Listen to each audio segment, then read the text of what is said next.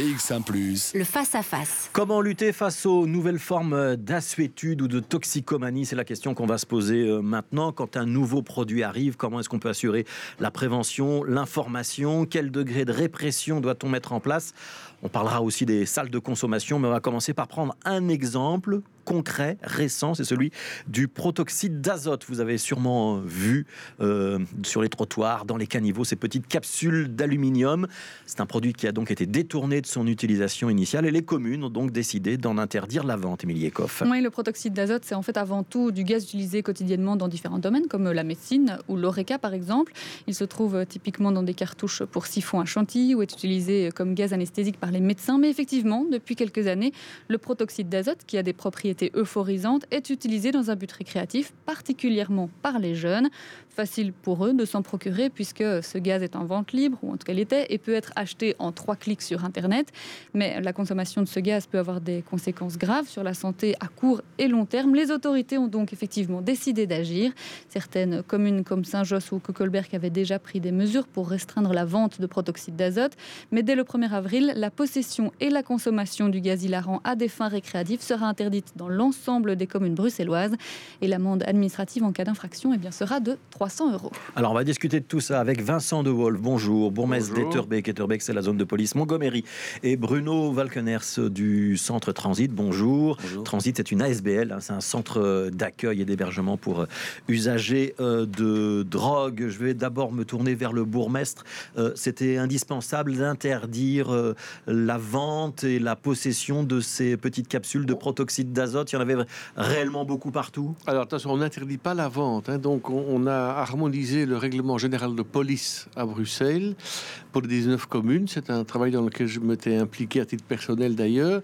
Et dans ce cadre-là, on a euh, sanctionné, si vous voulez, mais c'est à titre préventif, c'est pas une sanction pénale, euh, c'est une sanction financière, donc une, euh, une sanction administrative communale. C'est donc dans les règlements de police. Hein. Voilà, le fait d'utiliser pour des buts récréatifs, enfin, c'est plutôt une assuétude, c'est plutôt une drogue. Donc ces petites capsules de couleur aluminium là que l'on trouve effectivement. J'ai interrogé un, peu les, gardiens de la paix, euh, notamment Place de Meyel, Chaussée Saint-Pierre, Place Saint-Pierre, à d'autres endroits de la commune. On en trouve vraiment beaucoup dans les parcs et dans les squares. Et donc on constate qu'en fait ces petites capsules de recharge qui servent pour notamment, on l'a dit, hein, donc la, faire la chantilly, etc., sont en fait utilisées pour autre chose. Mais il y a un vrai danger pour la santé parce que les effets sont brefs et les adolescents surtout pensent que ça n'a pas de conséquences pour la santé. Or, il y a des brûlures, il y a des conséquences pour le cerveau, il y a des conséquences pour le cœur, pour les poumons, etc. Donc, c'est un vrai problème de santé publique. vous êtes d'accord, euh, Bruno Valcaner, c'est un vrai problème de santé publique, cette petite euh, capsule de protoxyde d'azote? C'est effectivement une question de santé publique essentielle, mais comme la plupart des usages, qu'ils soient détournés ou l'usage de drogue, nous, en tant qu'acteurs de santé, ce que l'on regrette, c'est un peu l'inertie au niveau d'une réflexion plus globale, au niveau du, fédéral, par exemple. Euh, on a été très peu consulté par rapport à notre expertise sur les enjeux de, cet usage de protoxyde d'azote. Ça, c'est une chose. C'est-à-dire qu'on a décidé sans vous, un petit peu. Oui, et alors ce qu'on regrette, c'est que la plupart des notes politiques, qu'elles soient fédérales ou, au niveau de la région, mettent en avant que l'axe prioritaire, c'est la prévention.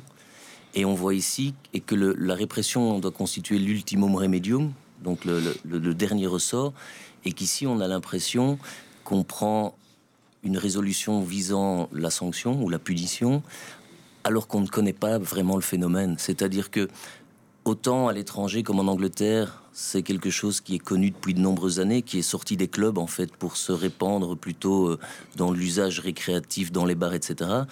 Ici en Belgique, c'est très récent.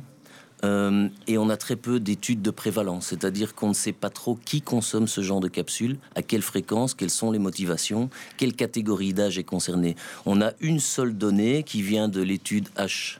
HBSC, c'est l'étude qui est entreprise tous les ans. Dans, on questionne les étudiants du second et troisième degré et on voit que la prévalence en fait est plutôt grandit avec l'âge, c'est-à-dire que ça concerne pas tellement les jeunes adolescents, c'est un, plus petit nombre et que surtout c'est plutôt très expérimental. Ouais. Euh, ça veut dire quoi? Est-ce qu'il y, a souvent de nouvelles drogues comme ça qui arrivent sur euh, ce qu'on va appeler le marché bruxellois? Ben Là, par exemple, euh, ce qui la question essentielle nous semble être la motivation de la recherche d'ivresse. Alors pour vous donner l'exemple du protoxyde d'azote, puisqu'il est déjà interdit dans d'autres euh, sociétés, d'autres pays, eh bien une, société hollandaise vient de mettre, de commercialiser un dispositif qui, va récolter les vapeurs d'alcool.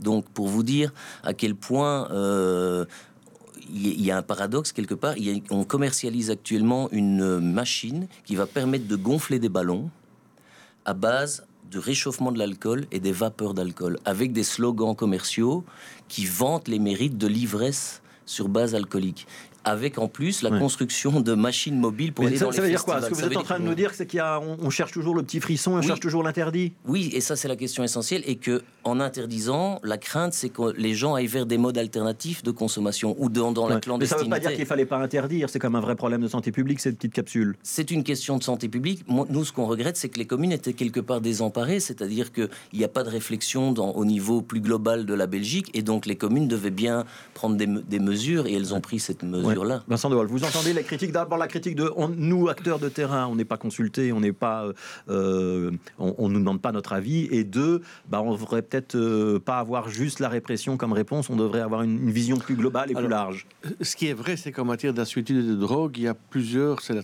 la, lasagne belge avec des niveaux de pouvoir qui sont différents. Donc ça, on peut en parler pour les salles de shoot tout à l'heure peut-être. Mais allez, il faut être quand même raisonnable. On ne peut pas à la fois dire qu'il y a un danger grave pour des jeunes, un danger grave avec une assuétude, avec une dépendance, avec des brûlures, avec des conséquences irrémédiables éventuelles sur le cerveau. Et nous, les bourgmestres, euh, on ne doit rien faire, c'est pas possible. Alors l'idée n'est pas ici de, de, sanctionner pénalement, l'idée c'est de faire un, un, système d'alerte. Et je suis surpris parce que euh, on, risque 300 euros d'amende quand même. 350. Monsieur représente euh, comme porte-parole Transit que je connais relativement bien puisque on a été administrateur nous tous les bourgmestres bruxellois de Transit mais moi, j'envoie en formation mes éducateurs de rue chez eux. Et donc, on ne fait pas du tout que de la répression. Au contraire, tous les éducateurs de rue sont formés chez Transit, connaissent les dangers, connaissent la pratique, etc. C'est eux qui m'ont mis au courant de cela, très honnêtement. Et donc, euh, les gardiens de la paix chez nous ont l'instruction lorsque ils trouvent des jeunes adolescents ou autres qui utilisent ces petites capsules très régulièrement et, sans beaucoup de crainte, eh bien, ils les envoient chez les éducateurs qui transmettent ce message préventif. Mais ceux qui ne veulent pas comprendre, eh bien oui, il y a une sanction administrative communale. Et par rapport à la machine dont vous parlez que je ne connais pas, ben ça, je pense qu'il faut l'interdire par la loi. Enfin, je veux dire, si on crée des systèmes comme ceux-là pour faire uniquement de l'argent au, au détriment de la santé publique, il faut l'interdire par la loi. Ouais. Euh, vous confirmez que travailler avec les communes, avec les éducateurs de rue, c'est nécessaire si on veut faire de la prévention efficace ah Oui, tout à fait. Nous travaillons d'ailleurs effectivement très bien avec Etterbeek. C'est pas forcément le cas avec tout le monde. Ah, il y, a des communes plus récalcitrantes. Vous n'avez pas envie de dire lesquelles ce midi Non, mais voilà, On, a des, bon. on, travaille de, de, de ensemble justement pour axer sur la bonne intelligence, pour axer tout sur la, prévention. Effectivement, on a formé sur cette question des, des capsules, mais malgré tout, nous, on a peu de connaissances du phénomène. C'est-à-dire que il y a une présence massive de capsules, mais notamment parce que c'est des usages Il suffit de se balader en, rue dans certains quartiers pour en voir plein par terre, hein, Bruno Balcaner. Ça arrive, oui, oui, oui. Et pas jusqu'à 40 mais dans d'autres quartiers. Hein. oui, partout. Et ça arrive qu'on découvre 40 capsules. Mais alors voilà, pourquoi 40 capsules? C'est des usages en groupe et il faut approfondir et connaître. Et le, parfois le risque en menant une politique répressive, c'est que c'est ça, on en arrive à une ça se cache et on ne voit plus le phénomène. Et on ne voit plus le phénomène. Et il y a des conseils de prévention, c'est-à-dire qu'il faut une, une C'est qui qui doit faire la prévention? Ce sont les éducateurs de rue, ce sont euh, c'est l'école, euh, ce sont des campagnes à la radio, à la télévision. C'est quoi qu'on doit faire? Moi, je dirais que c'est tout le monde évidemment, parce que c'est important. Et toutes les populations aujourd'hui, les travailleurs de rue, et c'est pour ça qu'on travaille aussi avec eux, sont les premiers confrontés à la présence de capsules et donc aussi de, de, et je pense que les deux choses sont importantes faire de la prévention, former les éducateurs de rue, former les GDP, mais aussi avertir les jeunes avec une sanction euh, sous forme euh, financière. Le fait que ce soit maintenant un règlement régional de police, en tout cas que on fasse en sorte que les zones de police aient toutes le même règlement, ça, ça va dans le bon sens? L'uniformisation, ça, ça va clairement dans le bon sens, parce qu'évidemment, déjà au niveau d'un territoire comme la région, c'est pour ça qu'on mettait en évidence l'importance d'une réflexion aussi globale au niveau du, du, du, pays, c'est que si une commune interdit, bah, il n'est pas difficile de passer la frontière de la commune pour aller s'approvisionner. Ce qui est aussi un peu compliqué, c'est que la charge va reposer sur le consommateur, mais il n'y a pas de régulation de la vente. Euh, à part dans certaines communes où la vente est interdite aux mineurs, on aurait pu imaginer, et je me souviens d'interviews de, de points de vente où les personnes qui vendaient le produit étaient assez responsables et entamaient déjà un processus de, sélection de la clientèle. Oui, Sébastien De Wolf, on peut aller plus loin dans la mesure décidée par les 19 bourgmestres. On peut euh, exiger, par exemple, qu'on soit majeur euh, ou qu'on prouve qu'on va vraiment, qu'on est cuisinier ou qu'on va faire de la cuisine avec ces protoxydes. Oui, enfin, il y a un principe de précaution. Les bourgmestres sont responsables de la santé publique, vous le savez bien, et donc on ne peut pas rester des bras ballants et ne rien faire. Donc je crois effectivement qu'il faut former. Nous, on fait on fait une conférence encore au mois d'avril avec les jeunes dans les écoles, dans les écoles secondaires. L'interdiction de la vente, c'est à partir d'avril. Hein euh, l'idée, c'est effectivement que, comme on peut le faire euh, à un certain âge pour différents produits, euh, à la fois avertir et à la fois interdire à la source. Oui, je crois que c'est bien. Alors, je voudrais vous interroger, bon, parce que le protoxyde d'azote, c'est une nouvelle forme de toxicomanie. Il y a des formes de toxicomanie ou d'acétude qui sont beaucoup plus anciennes et qui sont beaucoup plus installées. Je pense à la cocaïne, à l'héroïne, par exemple, l'ecstasy, enfin, on va pas citer tous les produits. Il faudrait, il faudra une ou plusieurs salles de consommation pour euh, mieux euh, gérer le phénomène en région bruxelloise. On sait qu'il y a deux projets de salles de consommation pour l'héroïne, hein. une dans la zone du canal et une euh, qui serait plus vers le centre-ville. Ce serait une, une, bonne nouvelle pour vous, Bruno Valkeners, qu'elles arrivent, ces salles ou pas? Oui, très certainement. Alors attention, ça ne concerne pas que la consommation d'héroïne. Aujourd'hui, ce qu'il faut savoir, c'est que la consommation d'héroïne a plutôt tendance à diminuer. Hein. C'est plutôt ce qui apparaît beaucoup comme émergence, c'est les psychostimulants, donc le fumer du crack, injecter des de la cocaïne, etc. Ça, c'est les phénomènes émergents. Alors, les salles de consommation, c'est un dispositif parmi d'autres. Ça concerne un type de population, c'est les populations les plus vulnérables, les plus précarisées. C'est quoi l'intérêt d'avoir une salle de consommation? L'intérêt, c'est de préserver euh, à la fois la sécurité publique, ça évite la présence de seringues usagées ou de scènes de consommation à ciel ouvert, mais c'est aussi le protéger la santé. C'est-à-dire que, bah, que, lorsque vous vivez dans un contexte qui n'est pas propice euh, à, un contexte de santé, d'hygiène. Par exemple, quand vous vivez dans la rue, dans la parler clairement. Exactement, vous partagez les seringues ou vous avez du matériel qui n'est plus stérile, vous augmentez encore les risques de, maladies connexes. Et donc l'idée, c'est d'attirer les populations vers un, service qui va superviser la, consommation. Donc c'est pas un local où les gens rentrent et s'injectent ou consomment. Il faut s'inscrire, il y a une certaine forme de contrôle et on peut être en, contact avec des travailleurs sociaux, voire avec des médecins. L'idée, c'est aussi de créer un point d'ancrage qui va correspondre répondre aux besoins en termes de sanitaires et qui va permettre d'aiguiller vers une prise en charge ou vers euh, une euh, réhabilitation, réinsertion sociale, c'est-à-dire remettre en ordre euh, les papiers et d'entamer un processus plus long de, socialisation, notamment. Vincent Lois, vous êtes d'accord avec cette stratégie? Alors, euh, moi, j'ai travaillé à ce sujet déjà en 2007 avec euh, Tadam à Liège et avec Jacques Brocci, qui était professeur et parlementaire. Donc à Liège, ça existe déjà. Hein. Donc nous, on est, euh, on est favorable à des lieux de consommation à moindre risque, mais dans un cadre bien précis. Je m'explique à ce sujet. Tout d'abord, il y a quand même une hypocrisie qui existe parce que la loi de 21 interdit sous sanction pénale celui qui incite à la consommation, qui crée un lieu qui incite à la consommation. Donc moi, je pense quand même que ce serait bien qu'au niveau fédéral, on crée une loi claire et transparente qui dit dans quelles conditions on peut, dans quelles conditions on ne peut pas. Mais donc Parce que pour nous, donc on peut essayer de le faire. Non, mais pour nous, très clairement, ce n'est possible que si le but, c'est de conduire vers une diminution de la dépendance et vers une suppression de cette dépendance. C'est-à-dire que le deuxième volet détaillé par ah Bruno est, est, important. Donc il n'est pas question du tout d'aider à la consommation, il est question de sécuriser euh, les choses et d'accompagner. Pour nous, il est fondamental qu'il y ait un accompagnement pluridisciplinaire, que, l'occasion que le, que le euh, comment vienne dans un lieu soit l'occasion de l'écouter, de lui parler, parce que c'est souvent évidemment une désespérance de vie derrière tout ça, assez complexe, et il faut aider la personne pour l'en sortir. C'est ça le but, c'est pas l'enfoncer dans l'indépendance, bien entendu. C'est ça la condition essentielle, mais fondamentale. Et donc à cette condition-là, le mouvement réformateur et le bourgmestre Beek seront assez favorable aux deux projets qui sont sur la table. Oui, absolument, tout comme les, possibilités d'échange de seringues sécurisées, mais avec un accompagnement. C'est le lieu qui permet d'avoir un contact avec la personne en désespérance et il faut l'aider à sortir de ce fléau, bien sûr. Le phénomène de la toxicomanie des assuétudes, il est sous contrôle à Bruxelles ou il a plutôt tendance euh, à exploser et on en perd un petit peu la trace aujourd'hui? À Bruxelles, on a une très large couverture euh, en termes de soins, d'accompagnement, etc. Maintenant, clairement, euh, il faut, dans les problèmes, les problèmes de dépendance, c'est très très complexe, extrêmement complexe. Et évidemment, il faut tenir, c'est un point essentiel, c'est le contexte de vie.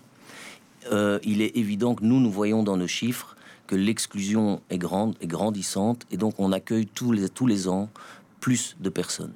Donc il y a un réel besoin. C'est-à-dire que c'est des personnes qui euh, non seulement ont des assuétudes, mais qui souffrent également d'une exclusion sociale. C'est ça que je dois comprendre. Mais la plupart du temps, c'est ça. C'est-à-dire que les assuétudes sont un des symptômes. C'est un élément d'un mal-être ou d'un problème. Euh, et donc, il faut tenir compte de cette somme. Et donc, sortir des assuétudes, c'est quelque chose qui doit se faire de manière individuelle parce qu'il n'y a pas une solution universelle pour chaque personne. Il y a de la motivation, il y a beaucoup de choses euh, à mettre en œuvre. Dire tu suis une cure de sevrage, ça suffit pas toujours. mais non, parce que si vous renvoyez la personne dans la rue, elle se retrouve de nouveau dans un contexte qui n'est pas propice à un, un mieux-être. Et donc, il faut travailler sur l'ensemble des déterminants. Et c'est l'orientation que la région a, notamment avec ce projet de centre intégré, c'est d'avoir un accompagnement global. Le logement est fondamental, par exemple. Si vous renvoyez une personne dans la rue, elle se retrouve forcément dans un climat de vie et, un effet de groupe qui va l'amener probablement à reconsommer, que ce soit une drogue licite ou illicite. on travaille bien en région bruxelloise sur cette question-là, même quand on regarde ça depuis l'opposition. Écoutez, donc, euh, je crois que pas faire de la politique avec ça, c'est la désespérance humaine, donc c'est une urgence sociale. Je crois qu'il y a 9000 personnes en marginalité à Bruxelles aujourd'hui. Moi, je m'étais euh, beaucoup, je continue à me battre par rapport au, SDF. Il y a un lien d'intersection, ils se droguent pas tous, mais il y a des gens qui additionnent tous les malheurs et toutes les difficultés, ils essayent de fuir ces difficultés dans la suétude. Ils sont là euh, en marginalité sociale, donc c'est pas des choses faciles à résoudre. Moi, je pense qu'il faut trouver des solutions structurelles. C'est lourd, mais c'est important parce que sauver une vie humaine, ça, ça peut coûter ce que ça doit coûter. on est là pour ça finalement. Et donc je crois que tout le monde dans la société, on doit travailler autour de ça avec de la prévention et que effectivement ces salles de consommation à risque réduit, ce contact humain, le fait de trouver un logement. On vient de, réussir euh, à Etterbeek quelques cas de, SDF à qui on a pu trouver un logement, trouver un emploi. C'est une, vraie joie pour tous ceux qui, qui ont travaillé autour, mais c'est compliqué parce que souvent des rechutes, il y a beaucoup de désespérance, il y a beaucoup de travail qui est fait. Et puis après, ceux qui ont travaillé, quand on voit que ça ne sert à rien, euh, c'est difficile, mais il faut continuer. Merci beaucoup, Vincent De Wolf, euh, donc bourgmestre d'Etterbeek, Bruno Valkener du Centre Transit. Et on a compris que c'était pragmatique comme approche et euh, pas idéologique ni sectaire. Merci à tous les deux d'avoir participé à, vous, à ce débat.